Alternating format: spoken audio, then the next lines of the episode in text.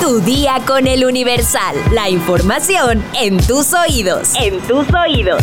Hola, hoy es miércoles 27 de diciembre de 2023. Seguramente estás escuchando este podcast mediante una bocina o unos audífonos conectados vía Bluetooth. ¿Sabes por qué deberías mantener apagado el Bluetooth? Descúbrelo al final de este episodio. Mientras tanto, te dejo con Cintia y... ¡Entérate! Nación. El presidente Andrés Manuel López Obrador encabezó este martes 26 de diciembre, vía remota, el reinicio de operaciones de la Aerolínea Mexicana de Aviación, a cargo del Ejército y la Fuerza Aérea Mexicanos. Sobre eh, este hecho histórico, el regreso de Mexicana después de muchos años de no volar. Es realmente todo un acontecimiento para que esta línea que es emblema de los mexicanos, que tiene que ver con nuestra historia, vuelva a volar. En su conferencia mañanera, López Obrador observó en el Salón de Tesorería de Palacio Nacional el despegue a las 8.02 horas de la primera aeronave Boeing 727-800 con destino al aeropuerto Felipe Carrillo Puerto en Tulum, desde el Aeropuerto Internacional Felipe Ángeles. Tras cinco horas de viaje, el primer vuelo de Mexicana de Aviación llegó a Tulum. Esto luego de que fuera desviado a Mérida debido a las condiciones climáticas, donde permaneció una hora y media a causa de un banco de niebla. A las 12.05 horas, el vuelo retomó su ruta con destino al Aeropuerto Internacional Felipe Carrillo Puerto, donde aterrizó minutos más tarde.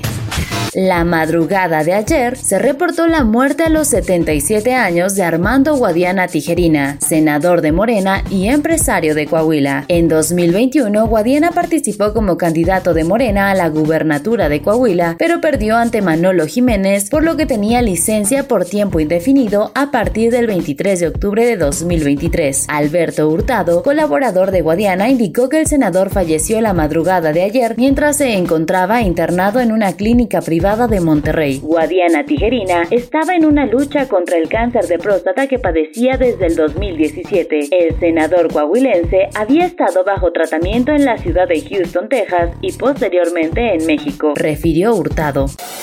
En tu día con el Universal queremos hacer un pequeño recuento del año. ¡Acuérdate! Abril. Muere a los 27 años Julián Figueroa, hijo de Joan Sebastián y Maribel Guardia. Estados Unidos declara fin de la emergencia nacional por COVID-19. El gobierno de Tayikistán compró el avión presidencial. Diputados de Morena aprobaron extinguir el INSABI. Mayo. Sindicato del Metro pide cerrar la línea 9 en Pantitlán. Advierten fallos en la estructura. La Suprema Corte de Justicia anuló la primera parte del Plan B de la reforma electoral. México publicó el decreto que puso fin a la emergencia por COVID-19. Dictan sentencia histórica por violencia ácida en México. Le dan más de 46 años de cárcel al agresor de Carmen Sánchez. El presidente López Obrador es declarado persona non grata por la Comisión de Relaciones Exteriores de Perú. Junio. El PRI pierde el Estado de México. Delfina Gómez fue electa gobernadora del estado. Según la ONU, el consumo de drogas en México alcanzó niveles récord. Lo catalogó como un negocio imparable. Asesinan a Hipólito Mora, fundador de las autodefensas, en un ataque armado en la Ruana, Michoacán.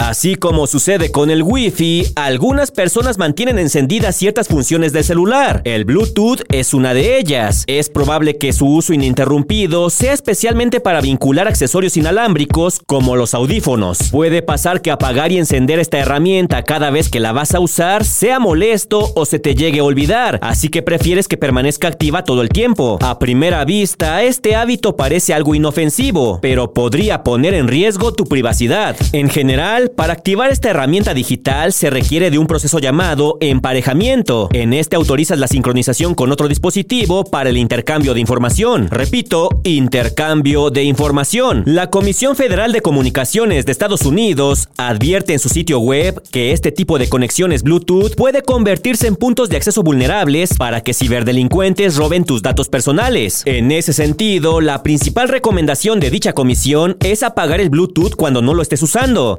Mantenerlo encendido le permite a los hackers saber a qué otros dispositivos te has vinculado antes y falsificar uno de ellos para así acceder a tu celular. Apagar esta herramienta no es la única medida de protección que aconseja la Comisión Federal de Comunicaciones de Estados Unidos. También sugiere usarla en modo oculto para que terceros no puedan encontrar tu dispositivo ni acceder a tu conexión Bluetooth. De igual forma, invita a desvincular aquellos dispositivos que ya no usas o con los que ya no tienes contacto. Si quieres más información, consulta nuestra sección TechBit en eluniversal.com.mx. Vámonos con nuestra sección favorita, los comentarios. Temachtiani Alvarado nos dice, yo opino diferente al que dice que es voz de Plaza Sésamo. Disfruto escuchar las noticias con la seriedad que merecen, pero con la jovialidad y entonación que le dan para salir de lo convencional. Muchas gracias Temachtiani por tu comentario. Spotify Yuka nos dice, buenos días Cintia y señor X. Estuvo movido el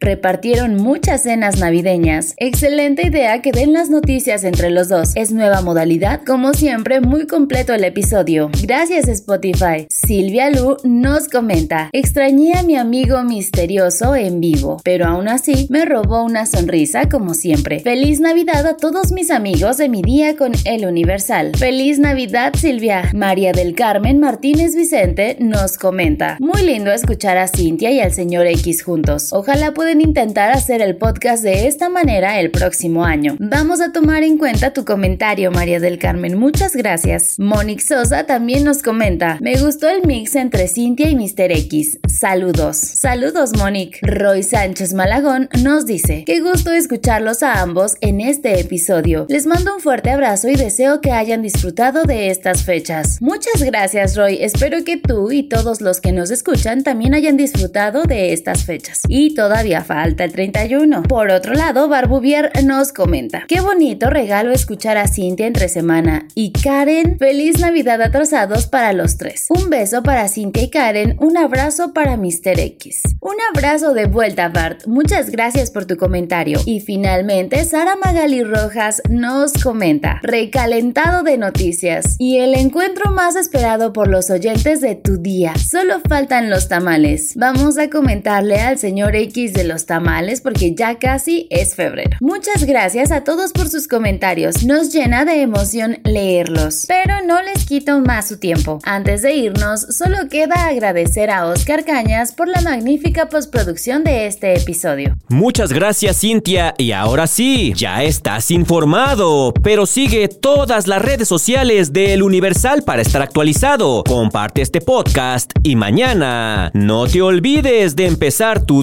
día. Tu, día, con, El Universal. Tu día con El Universal. La información en tus oídos. En tus oídos.